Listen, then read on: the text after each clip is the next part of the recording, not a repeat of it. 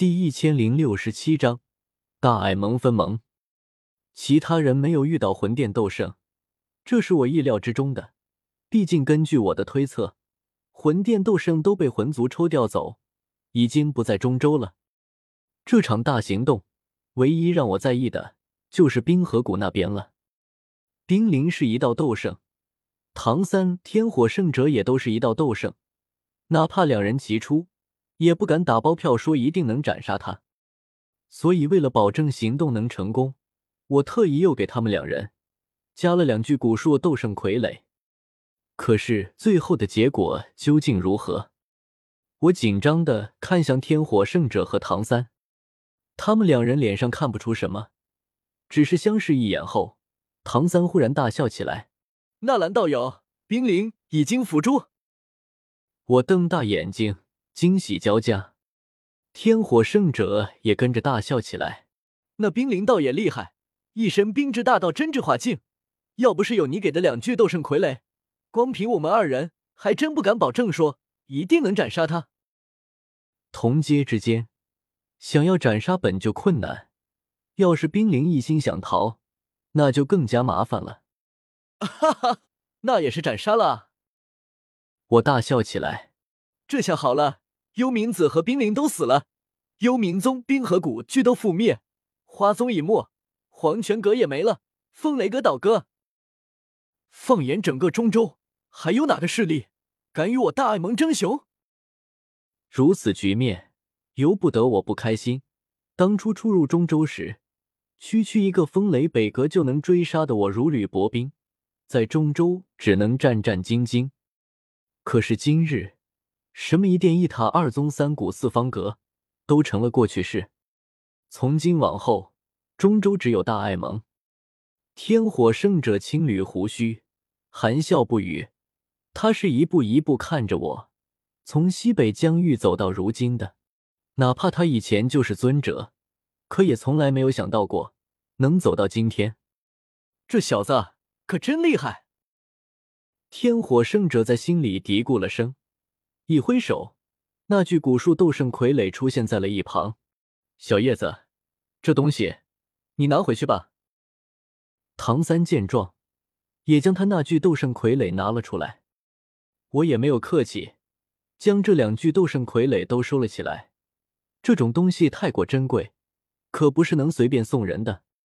这时，远古四族的斗圣也开口了，疑惑为什么没有遇到魂殿斗圣。纳兰道友，该不会是你大爱盟出了问题，泄露了消息吧？这不可能！我一口就否决了。除了一个周川，我从来没听雾老说过大爱盟还有其他的魂殿奸细。虽然雾老在魂殿的地位不能说很高，可也就仅次于那几位天尊，很多的消息他还是能知道的。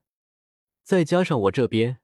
两边各种消息一印证，大爱盟里有没有内奸，我一看就知道。何况到底为什么遇不到魂殿斗圣，这原因我心里也门清。我对大爱盟的人都有信心，这次行动很突兀，能提前知道你们存在的，也都是我大爱盟核心人员，不可能出现泄露的问题。我微微摇头，一本正经道：“何况要是真的泄露了消息。”魂殿怎么不把分店里的人员都撤走，反而让他们留在那里送死？这话一出，四族斗圣也觉得有理。他们这次出手，虽然没有遇到魂殿斗圣，可摧毁的几座分殿，还有里面的魂殿人员都是实实在在的。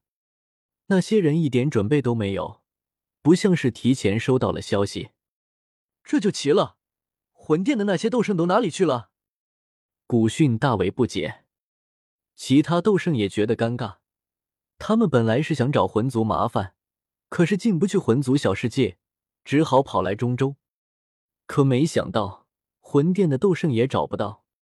他们堂堂远古八族的斗圣强者，不要面子的吗？侯老怪也奇怪，我们丹台以前也和魂殿动过手，光我见过的，魂殿就至少有四位斗圣，这些斗圣怎么会不出现？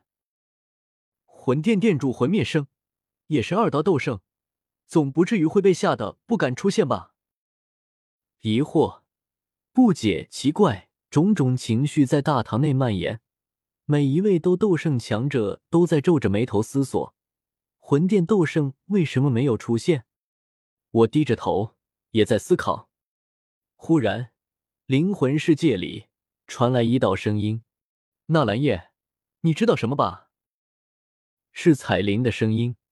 她站在一旁，看着我低头沉思。可只是一眼，她就从我脸上看出了端倪。那根本就不是真的在思考，也没有那种忧虑担心的感觉，反而眉毛往上挑，有种压抑不住的兴奋。我没好气的斜了彩铃一眼。眼下这么多位四族斗圣，我肯定不可能把真相说出口的，否则让他们知道我利用了他们去攻打魂殿分殿，说不定会结怨。大堂内思索依旧在继续，可是他们知道的消息太少，注定不可能猜出什么。雷族二道斗圣有些不耐烦，一连几次都扑了个空。诸位，我们还继续在中州等下去吗？魂殿要是和魂族一样，一心躲在小世界内，我们也没办法。炎族二道斗圣不甘心，魂族毁了规矩，杀我族一位斗圣，事情难道就这么过去了？雷族二道斗圣，我们不是也摧毁了魂殿七座分殿吗？就当是给他们的教训了。我族一位斗圣，难道就值这七座分殿？炎族二道斗圣低吼道。今日若是就这么算了，当心下次死的就是你们族中的斗圣。眼看两人针尖对麦芒，都要动手了，古勋急忙劝道：“两位长老息怒，息怒！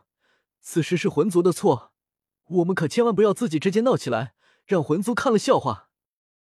可是此事确实没法继续下去了。”十族二道斗圣叹了口气。我们也只能先回去，看看日后有没有机会，再从魂族身上找回来吧。大堂内陷入一片寂静。事到如今，大家都没了办法，也只能是这么做了。只是众人急吼吼的跑过来，如今就这么回去，却是有些灰溜溜的意味。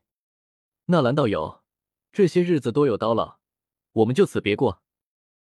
四族斗圣陆续离开了天火小世界，顾训朝我拱手作别：“道友自己也要小心，这次我们一无所获，魂殿实力尚在，你要当心我们走后，魂殿找你麻烦。”